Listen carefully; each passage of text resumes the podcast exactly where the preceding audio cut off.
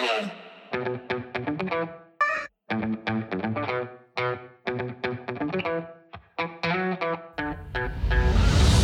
Meetings Nation es la comunidad digital para los profesionales de la industria de reuniones y eventos en el mundo. Let's build community.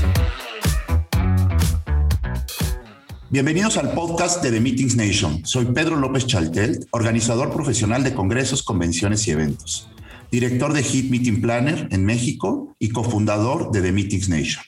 Hoy, en este podcast, junto con mi querido amigo David Hidalgo, vamos a hablar con Daniel Palomo sobre la reactivación del mercado americano e internacional de congresos.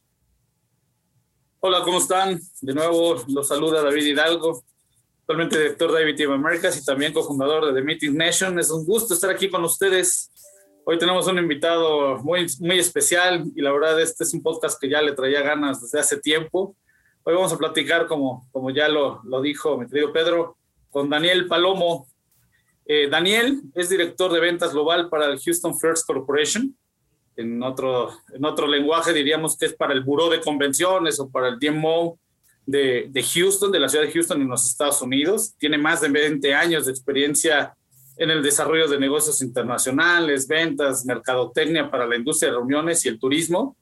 Y ha tenido, obviamente, actividad en más de 30 países a nivel mundial. Es todo un experto del mercado mundial de congresos y eventos. Eh, Daniel fue el primer vicepresidente mundial de ICA, la Asociación Mundial de Congresos y Convenciones, líder a nivel global es miembro del Consejo Directivo para Norteamérica y también fue presidente de la Alianza de Desarrollo de Negocios eh, para la Best Cities Global Alliance, que es esta asociación, eh, alianza global de destinos, eh, pues enfocados en el turismo de reuniones, en, el, en, la industria de reuniones, perdón. Y es parte del Consejo Asesor de Asuntos Internacionales del Texas Medical Center. como ustedes saben, Houston es parte de Texas y en, en, en Texas tienen esta institución que es responsable de todo el tema médico, que ustedes saben, Houston es por la capital en Norteamérica de, del tema médico y científico en esta materia. Antes se desempeñó como diplomático en turismo en la oficina del Consejo de Promoción Turística de México en Houston. Él es originario de Sonora, eh, radicado en los Estados Unidos y eh, ha vivido pues en Estados Unidos, en Reino Unido, en España, en Bélgica, en Colombia, en Chile, él es ingeniero industrial y de sistemas por el TEC de Monterrey y cuenta con dos maestrías, un MBA en el ESADE, Business and Law School de Barcelona, y, la, y por parte también de la Universidad Católica de Lobayana en Bélgica. Y es máster en Ciencias Políticas de Desarrollo en Latinoamérica por el London School of Economics and Political Science. Fue candidato a doctor de gobierno por el eh, LCA y doctor en Ciencias de Management por ESADE. Pues bienvenido, bienvenido mi querido Daniel. Estás en tu muchas, casa. Muchas gracias David y igualmente Pedro, realmente agradezco la oportunidad y bueno, más que nada pues tener oportunidad de conversar con ustedes y, y, y, ver un poco diferentes puntos de vista, cómo se siente la situación desde México, desde Houston y, y ver en qué coincidimos también y a ver qué podemos eh, aportar, ¿no? Así es, pues hoy, recordando el tema, pues hoy vamos a hablar de pues, la reactivación del mercado americano e internacional de congresos. Entonces, pues, ¿quién más que tú? Todo un experto en el tema de, manejo de congresos, de atracción de eventos y de, pues, de esta vinculación que se tiene que hacer entre destino, asociación, la asociación que obviamente organiza el congreso. Eh, pues, ¿Cómo llegaste hasta aquí, Daniel? ¿Cómo, cómo, cómo fue ese camino? ¿Qué te, ¿Qué te, trajo hasta acá? Ya, ya leímos un poco de tu, de tu biografía, pero en lo esencial, en lo personal, ¿cómo fue que llegaste hasta acá? Ha sido un camino, me imagino que difícil, pero interesante. Sí, eh, bueno, pues inicialmente te digo, como mexicano siempre tuve la inquietud de salir del país, de, de ver otras culturas, aprender eh, de otra gente también y ver de qué forma también se percibía a México desde el exterior, ¿no? Yo creo que es importante tener la doble perspectiva también. Este, fue, como tú dices, pues un camino largo también, este, y sobre todo por el hecho de que, pues, eh, lo que estudié realmente no es lo que hago, como la mayoría de las personas, yo creo, ¿no? este, Después se abrió una oportunidad, como dijiste, para trabajar en el Consejo de Promoción Turística de México. Entré en el tema del turismo, realmente pues sin saber nada. Este, y pues nada, arrastrar el lápiz, ¿no? Y ir picando piedra, aprendiendo, este, y poco a poco relacionándose, pues finalmente esta es una industria de relaciones, ¿no?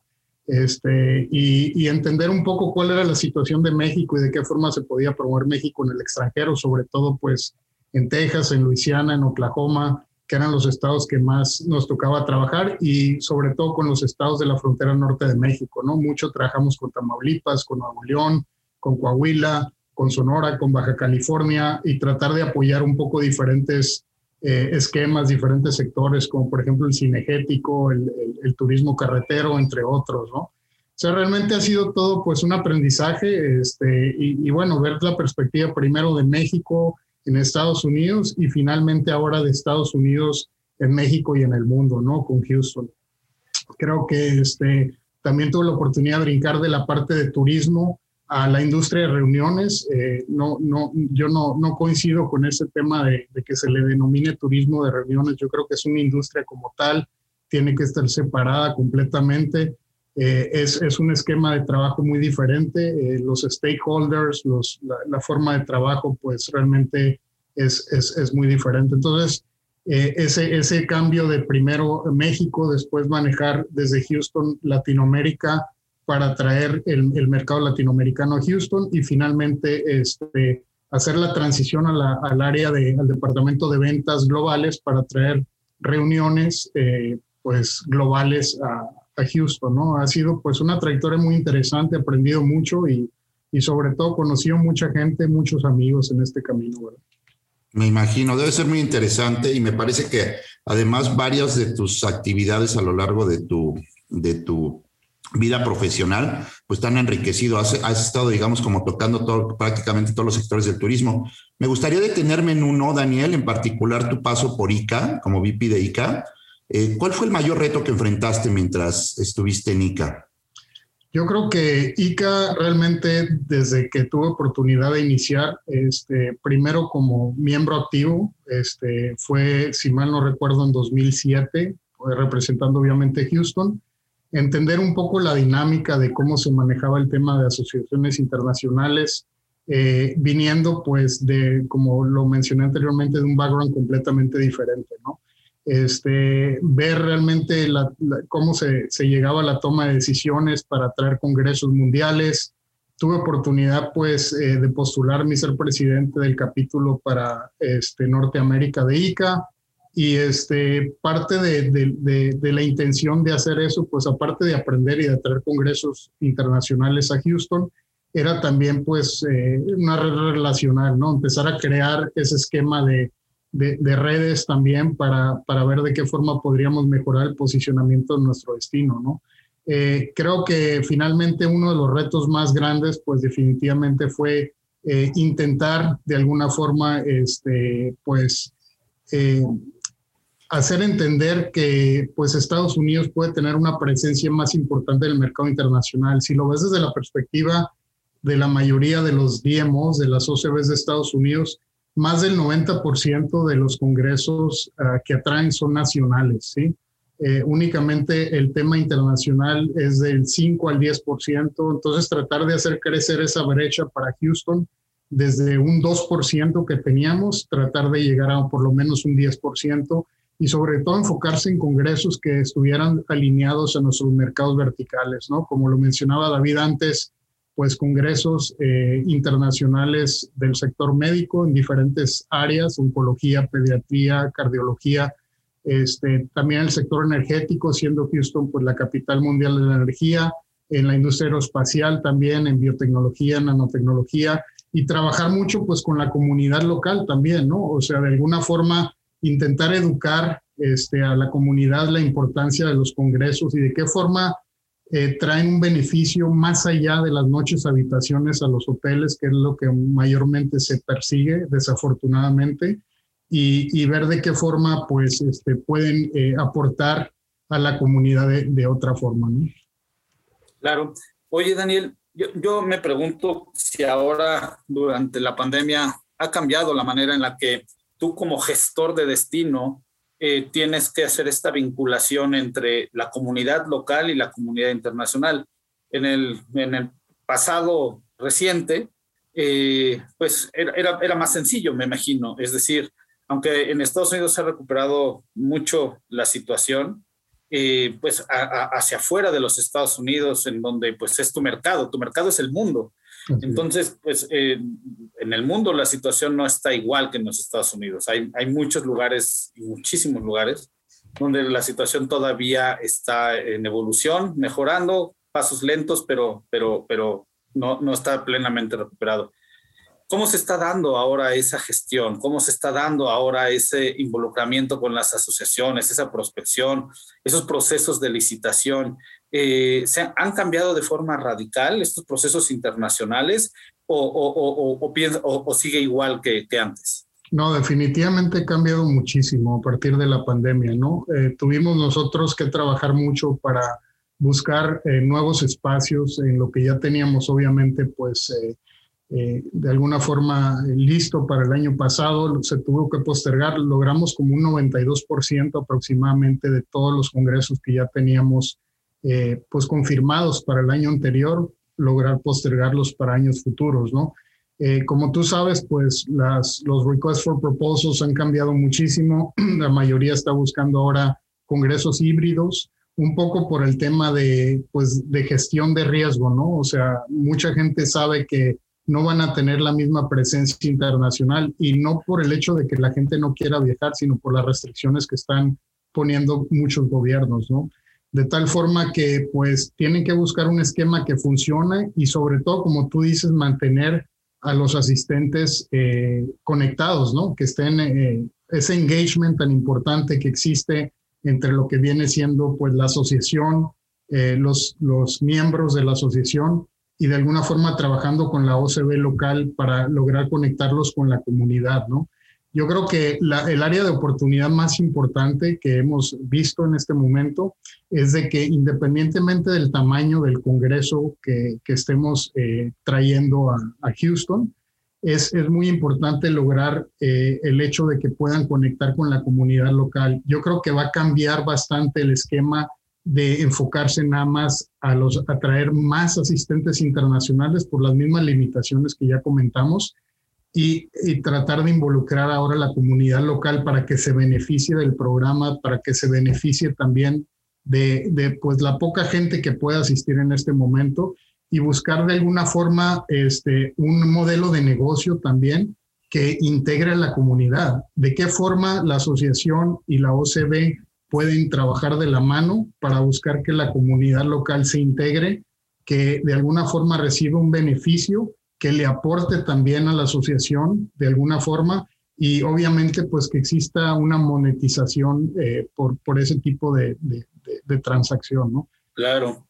Sí, y, quiero conectar nada más rápido, Pedro, si me das chance de hacer una última pregunta, con una segunda pregunta de continuidad.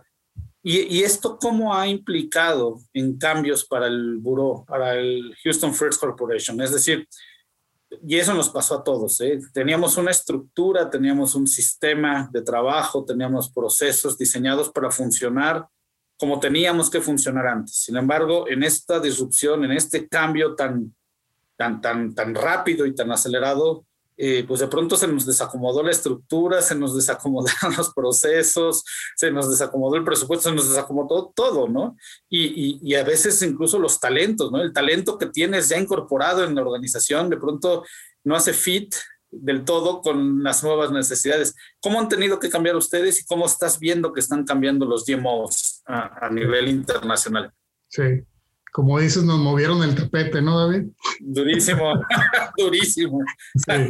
este, pues ha cambiado mucho también, de la misma forma como la mayoría de las OCBs en, Houston, pues hubo un, tiempo crítico de repensar las cosas, de, reestructurar la, empresa, de, crear un nuevo modelo de negocio, eh, sobre todo pues que no sea tan dependiente en su momento de nada más el impuesto hotelero, buscar otras áreas de financiamiento.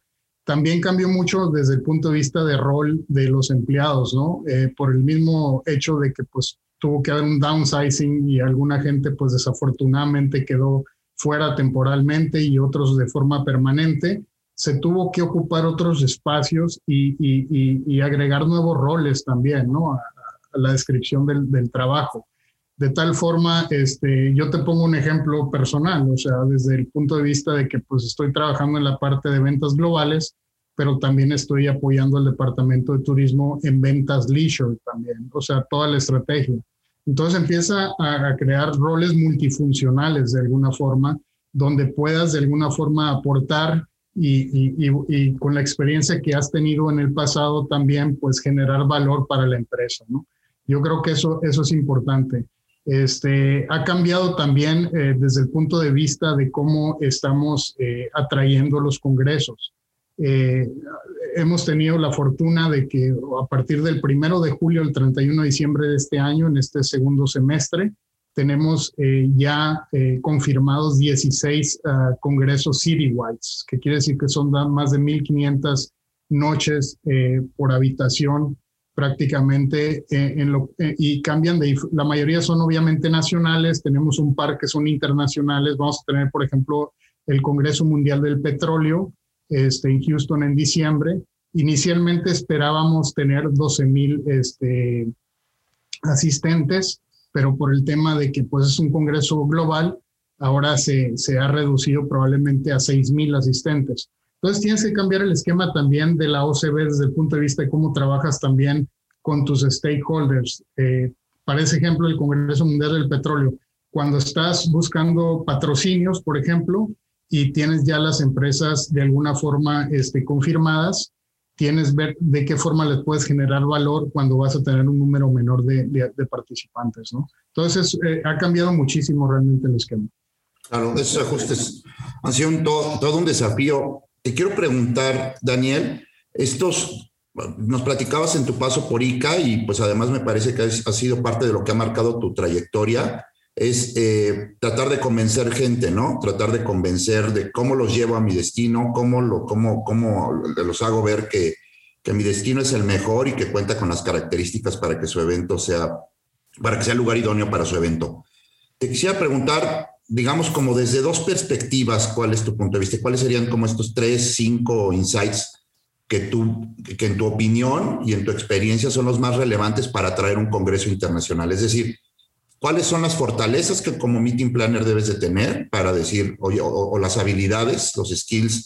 Y, eh, entiendo que es un tema multifactorial, ¿no? Es un buen pitch, a lo mejor es un buen contacto, es también la experiencia, pero en, tu opinión, ¿cuáles, serían, digamos, como los más relevantes? Y también desde, desde el propio destino, ¿no? ¿Dónde está, digamos, la receta secreta para poderlos atraer en tu experiencia? ¿Dónde, dónde crees que está este insight repetitivo que le da, que le da mucha, eh, que es más convincente para los, para, para los organizadores de congresos, ¿no? Para las asociaciones a nivel internacional.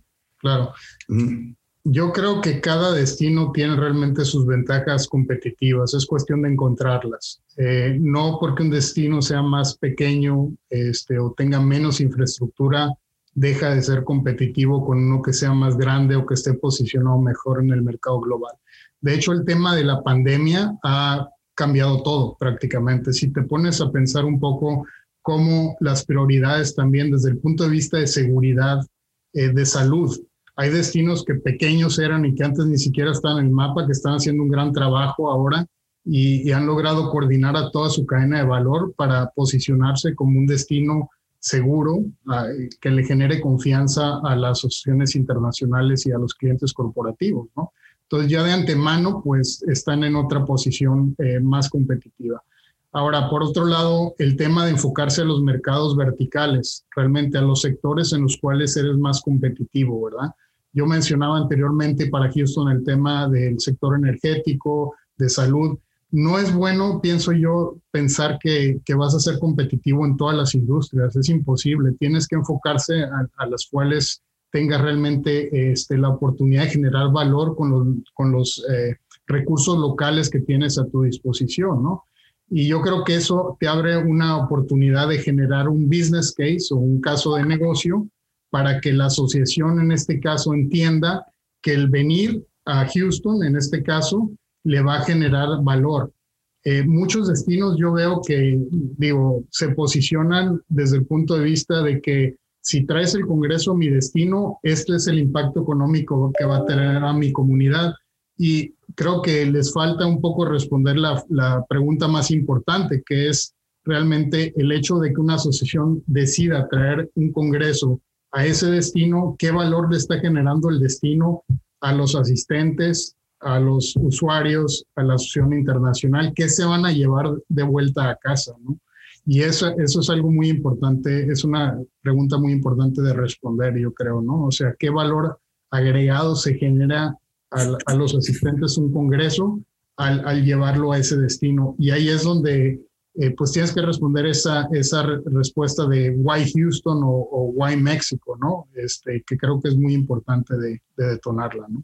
Sin duda. Claro, claro. Oye, Daniel, Tú, ya hablabas de, bueno, cómo, cómo, se ha, cómo ha cambiado la forma de vincular al destino, cómo ha tenido que transformarse el buró, el, el GMO para, para ser funcional y, cómo han tenido incluso que transformar el modelo de negocio para, para ser rentables y, y encontrar esta sustentabilidad, esta viabilidad de negocio. Ahora bien, las asociaciones, pues evidentemente en medio de todo esto, me parece, y es un punto de vista personal, pero creo que coincidimos muchos en ello, pues, cada día son más importantes, ¿no? Las asociaciones hoy nos han brindado la posibilidad de tener ese contacto de negocio de calidad, eh, sin ir uno a uno, sumando contactos, sumando relaciones, sumando negocio.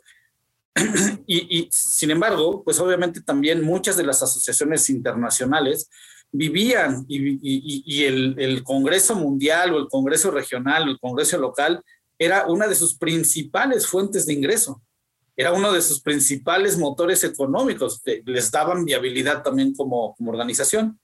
Eh, en ese sentido, ¿cómo se han transformado los bidding process, los, los, los bidding o las, los procesos de licitación, para decirlo en español?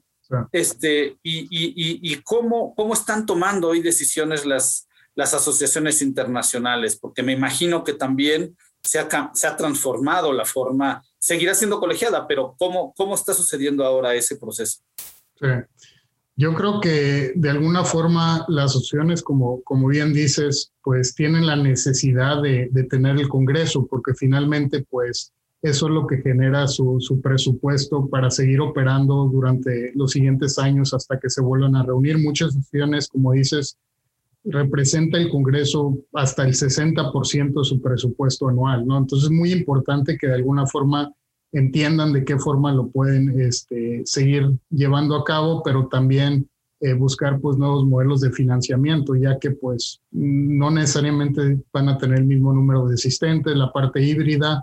Este, ha cambiado mucho, te voy a decir, este, y, lo he visto cada vez más también, que se preocupan un poco más por el, impacto a largo plazo también, o sea, se, se, se vuelven a cuestionar cuáles son los valores realmente este, de la asociación y de qué forma con el esquema de negocio que tienen pueden tratar de generarle más valor a sus, a sus asistentes.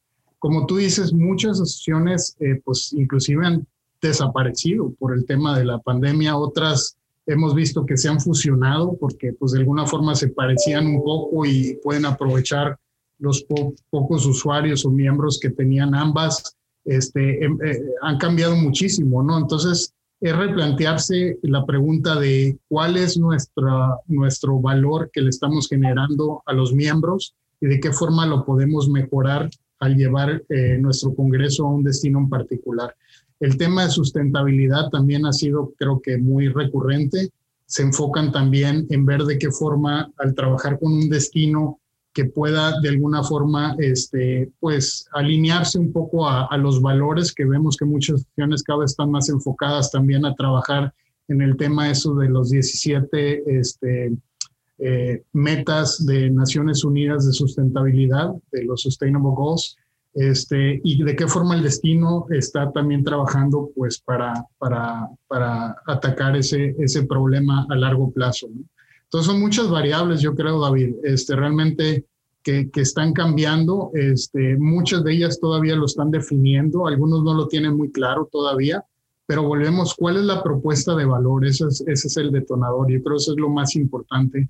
y, se lo están replanteando porque en ocasiones el esquema prepandemia ya no funciona. Ya la gente pues entiende eh, el valor de una forma muy diferente, ¿no? Este, y pues hay que, hay que hacer focus groups, entender a los usuarios, este, a los miembros y ver de qué forma puede seguir. Este, una cosa bien importante, y lo comentábamos antes pues yo de esta, de esta plática, este, es el engagement.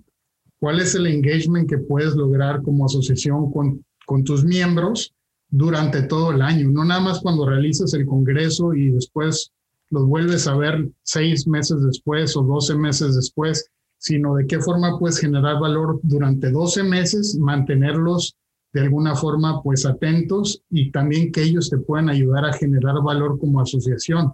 Y entre peer to -peer, también entre miembro a miembro, que exista esa oportunidad de intercambiar experiencias, conocimiento y, generar valor, porque en muchas ocasiones las asociaciones lo que han hecho tradicionalmente es, es unidireccional, realmente toda la comunicación, el engagement, en ocasiones es bidireccional cuando el, usuario o el miembro puede este, compartir algo, pero muy difícilmente se logran crear esos subgrupos o, subcomunidades donde puedan ellos directamente interactuar y generar valor. Sí, hay un reto ahí desde las asociaciones, coincido contigo, yo como organizador de eventos, donde efectivamente luego hay un, hay el board de la propia asociación, es como el único tomador de decisiones, ¿no? Me parece que habría que ser más inclusivos, es un desafío que tienen las asociaciones para entender mejor cuáles son digamos, eh, los, los, eh, las necesidades o hacia dónde deben de corregir el rumbo de la mayoría de los usuarios, ¿no? O de, de la mayoría de los miembros asociados a asociaciones médicas, de energía o lo que sea. Daniel, te quiero preguntar, ¿dónde ves los congresos en cinco años, digamos? ¿Qué, ¿Cómo los ves? ¿Los ves híbridos? ¿Los ves igual que antes con estos, digamos, matices que todos entendemos sobre esta lógica de tener una mayor responsabilidad social, de entender eh, más el perfilamiento del destino en términos de cómo me puede aportar valor por el know-how que tiene o por el ecosistema empresarial que tiene. ¿Dónde los ves en cinco años? ¿Con mucha más tecnología o crees que regresemos un poco a donde estábamos antes, que es esta visión también que tienen muchas personas de decir, no, no ya no surge tener eh, eventos de 10 mil, ¿no? 15 mil, 20 mil personas. ¿Dónde, ¿Dónde crees que estén los congresos en cinco años? Pero yo creo que la tendencia indica de que van a ser híbridos, eh, la tecnología cada vez va a ser más importante, el tema de comunidades digitales pues va a ser preponderante. Este, eso es lo que va a mantener ese engagement durante todo el año. Eh, y no por, no por el tema de la pandemia únicamente, porque pues sabemos que muchos países no van a retornar a la normalidad tan rápido como otros, ¿no? va a ser muy disperso ese, ese volver a la, a, la, nueva normalidad, digamos. Entonces, yo creo que este, definitivamente los congresos van a seguir ahí. Se tiene que generar un nuevo modelo de valor, o sea, como lo hemos comentado anteriormente, el modelo de negocio va a cambiar también porque tienes que ver de qué forma puedes monetizar mucho de este tipo de interacción también. Este, cada, yo pienso que van a ser más pequeños, evidentemente, y es lo que indica, o sea, viendo, por ejemplo, nosotros los congresos que estamos atrayendo a Houston, algunos que se postergaron de años anteriores, hemos visto que han disminuido un 30 o inclusive en ocasiones 35, 40% del número de, de asistentes que tenían programados prepandemia. Entonces, ¿de qué forma puedes mantener el engagement? Pues obviamente, pues con la parte virtual, este, la tecnología yo creo que va a seguir avanzando pues cada vez más rápido, realmente. Estamos viendo ya mucho la implementación de artificial intelligence, de augmented reality. Todo esto se va a combinar también este, de alguna forma para tratar de, de mantener el engagement, de generar valor y de buscar también nuevas formas de monetización. La parte importante que también va a ser, este, yo creo, algo que se tiene que empezar a hablar es cómo va a cambiar el modelo de patrocinios también, porque el valor realmente que les generabas antes tradicionalmente es decir, pues tú traes tu imagen de marca aquí, tu brand, y vas a tener oportunidad, como tú decías, de interactuar con 10 mil personas, cuando ahora realmente vas a tener 4 mil. Entonces, ¿cómo compensas tú e, eso y de qué forma el engagement puede ser más allá de, de la duración de un congreso? Como patrocinador antes le planteabas a alguien, oye, pues te voy a ayudar a promover tu brand durante 3, 4 días que, que dura el evento ¿Cómo le puedes ayudar a un patrocinador este, a promover este, su, brand durante todo el año, inclusive cuando el Congreso ya no está ahí, ¿me entiendes? Todo esto yo creo que va, va, va a ir cambiando poco a poco y es la nueva dirección que nos va a tocar este, trabajar, ¿no? Y, la, y como todo mundo lo hemos coincidido, eh, va a empezar primero a nivel local, regional, eh, nacional y eventualmente internacional. Y obviamente estamos viendo que algunos países se abren más rápido que otros. Las restricciones de vacunas también las hemos visto en el Reino Unido, por ejemplo, acaban de anunciar primero que no y ahora que sí, que van a pedir para algunos congresos la cartilla de vacunación. Este, entonces, realmente yo creo que Norteamérica tiene que trabajar más de la mano, ¿no? México, Estados Unidos y Canadá, este, y también eventualmente con los países de Latinoamérica que se empiezan a recuperar más pronto. Sin duda. Muy bien. Oye, tengo, tengo dos preguntas. Son, son como tres preguntas, pero voy a tratar de, estructurarlas en una sola para, para que vayamos acercándonos al cierre. ¿no? Eh, por un lado, eh, vemos un, desarrollo mixto a nivel internacional, ¿no? Eh, hay países que están abriendo más, otros que se están cerrando otra vez. En fin, tenemos una evolución mixta. Y en el mercado, pero ¿cómo está hoy el mercado americano? Ya hacías referencia que el 90% aproximadamente de los eventos, de los congresos que un, un destino recibe, pues provienen de su mercado interno, ¿no? Eh, ¿cómo, se está moviendo ahorita el mercado americano de congresos? ¿También estás viendo esta reducción en el número de personas que vienen o, en Estados Unidos sí se está manteniendo el número de, asistencia? ¿Cómo, están ahí en estos dos escenarios? Ya vimos que en el internacional sí se reduce, pero en el doméstico, ¿estás viendo un cambio igual de radical o, o no? En algunos casos sí, depende de la naturaleza del Congreso, ¿sabes? O sea, para congresos asociativos eh, la disminución no es tan, tan grande, es lo que hemos visto, ¿sabes? Este, de alguna forma, pues la gente, como tú sabes, aquí, eh, estado con estado cambian la, la, situación, ¿no? Texas es muy diferente a lo que está ocurriendo en California o en la Florida o en Arizona, ¿no? Entonces, de alguna forma, este, pues este estado en particular, desde que el gobernador pasó la orden ejecutiva de que ya no se necesitaban ni las mascarillas, ni se necesitaba el distanciamiento social, ni ningún tipo de, pruebas este, para poder eh, reunirse y que todo está abierto al 100%, pues las cosas han mejorado muchísimo, ¿no? Y eso genera confianza también. Obviamente que se integró también este, durante el año pasado eh, lo que le llamamos Houston Clean, que integra toda la cadena de valor bajo un esquema de seguridad eh, y protocolos de salud, también de higiene, entonces eso ha generado mucha confianza. El tema asociativo yo creo que ha disminuido, pero no tanto. ¿eh? Yo creo que a lo mejor un 10%, 15%, pero para congresos corporativos cambia, porque realmente este, de alguna forma todo depende de la política de empresa, ¿sabes? O sea, y del sector en el que estés operando también, ¿verdad? Por ejemplo, cuando el precio del petróleo cayó tanto a nivel mundial, aquí en Houston nos vimos pues realmente este, muy afectados en el tema de congresos del sector energético y, y, de inclusive este, visitantes que venían de negocios o corporativos del sector energético, ¿no? Ahora poco a poco está empezando a, a, a retomar. Te doy un, un, indicador, la ocupación hotelera, por ejemplo, de Houston ahorita, este, ya prácticamente en, en áreas muy puntuales, como por ejemplo el centro de la ciudad, la galería, ya está prácticamente a los niveles que estaba antes de la pandemia. Entonces realmente, este, pues las cosas van muy bien, ¿no? Están evolucionando muy rápido.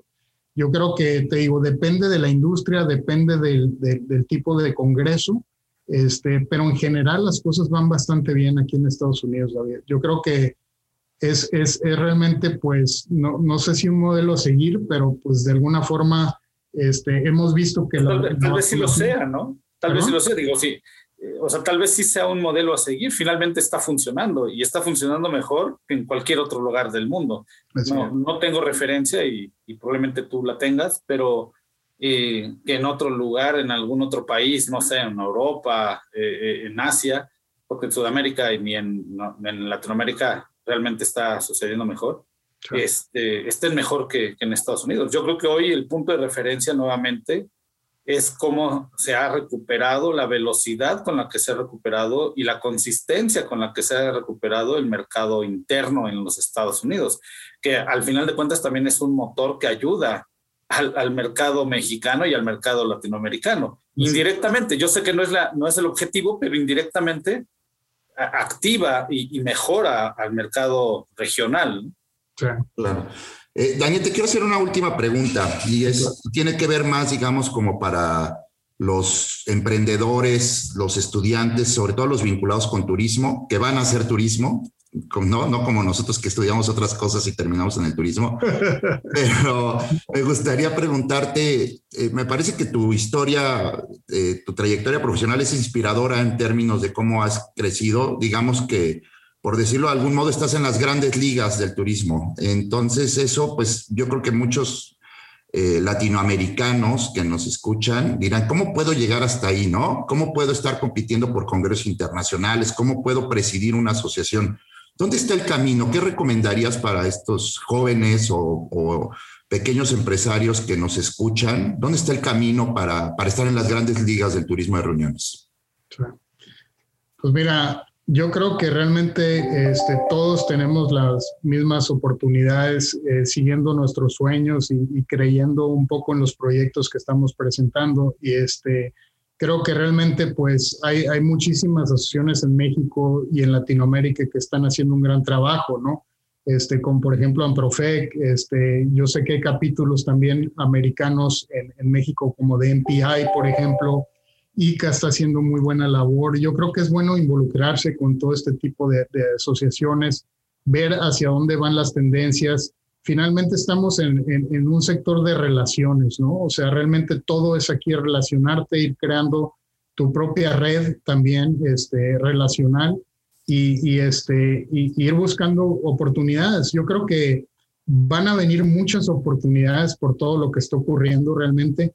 Las nuevas generaciones que están tan bien preparadas en el tema de la tecnología ahora, van a tener oportunidades que pues, realmente mucha de la gente que está en este momento en el mercado laboral no las va a poder aprovechar, ¿no? Entonces, creo que, como tú decías también, se está abriendo cada vez más el tema este, de inclusive asociaciones internacionales que en sus consejos directivos quieren gente joven, quieren, quieren gente que, que les pueda enseñar, eh, sobre todo en aspectos de tecnología también, este, se van a abrir muchísimas oportunidades, hay que estar atentos, yo creo, este, y, y pues todo es, relaciones realmente, o sea, hay, hay muchísimas acciones internacionales que están dejando huella buscando también penetrar el mercado de México y Latinoamérica. Hoy, de hecho, está viendo que PCMA acaba de contratar un director regional para Latinoamérica.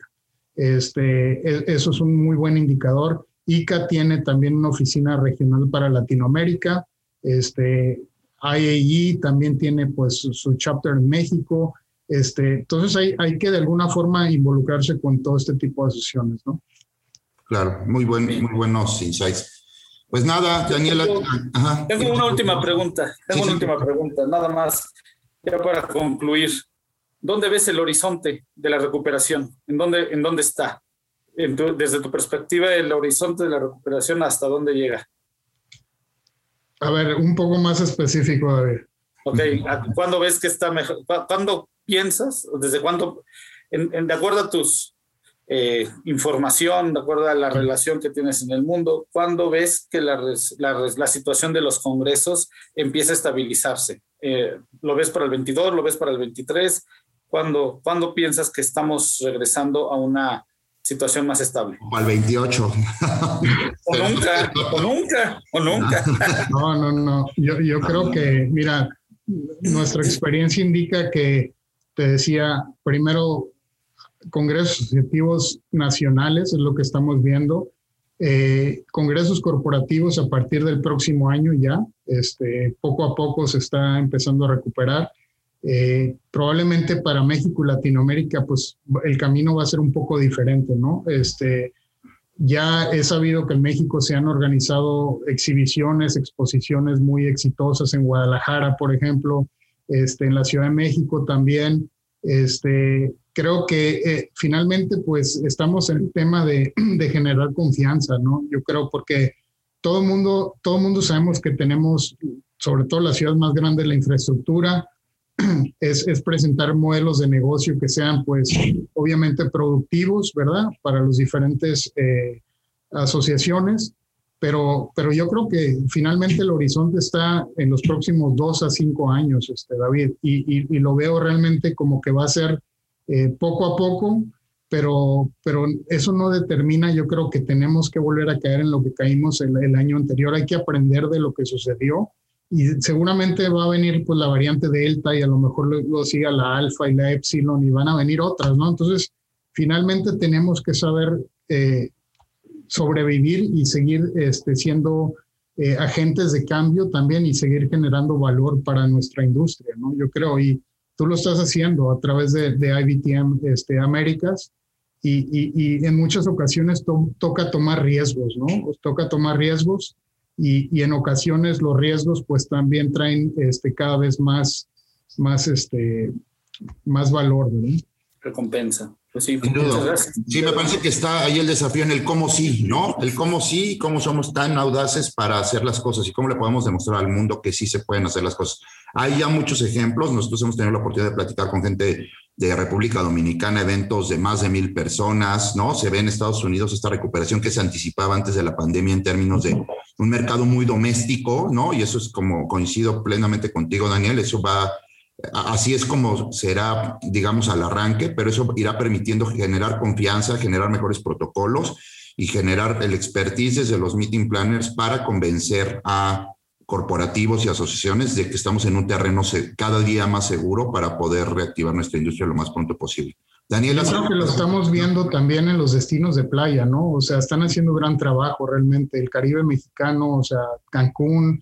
Eh, realmente, como tú decías, David, pues el hecho de que haya tanta gente en Estados Unidos vacunada también, pues les genera confianza empezar a visitar países tal vez no muy lejanos, ¿no? Y México se favorece de esa oportunidad también. El Caribe y, el, Pacífico mexicano, Puerto Vallarta, Los Cabos, están a tope, la verdad, y, están en controles de pandemia muy buenos, ¿no? De repente, como todo sube, pero sí, me parece que todas esas buenas prácticas habría que empezar a documentarlas, hacer más espacios para ver cuáles son las experiencias de los propios destinos de, la, de los empresarios, pero sí, sin duda por ahí va, hay que compartir y esto va a ser una experiencia que a todos nos va a enriquecer. Daniel, ha sido un placer platicar contigo, te agradecemos muchísimo tu tiempo, compartir tu experiencia, para mí ha sido un gran aprendizaje y como siempre, eh, como decimos en The Meeting Nation, let's build community y comprometerte, Daniel, a que eh, estemos abiertos en los canales de la comunidad de Meetings Nation, que ya muchos de la industria conocen, para que cualquier persona te pueda buscar, encontrar por si necesitan algo de Houston, algún consejo personal y que puedan eh, platicar contigo a través de, de Meetings Nation. Muchísimas gracias, Daniel. No, muchas gracias a ti, Pedro, también David, realmente ha sido un placer y este, hay que seguir la conversación, yo creo, porque finalmente esta industria se trata de sumar, ¿no? De multiplicar también y de seguir apoyándonos unos a otros.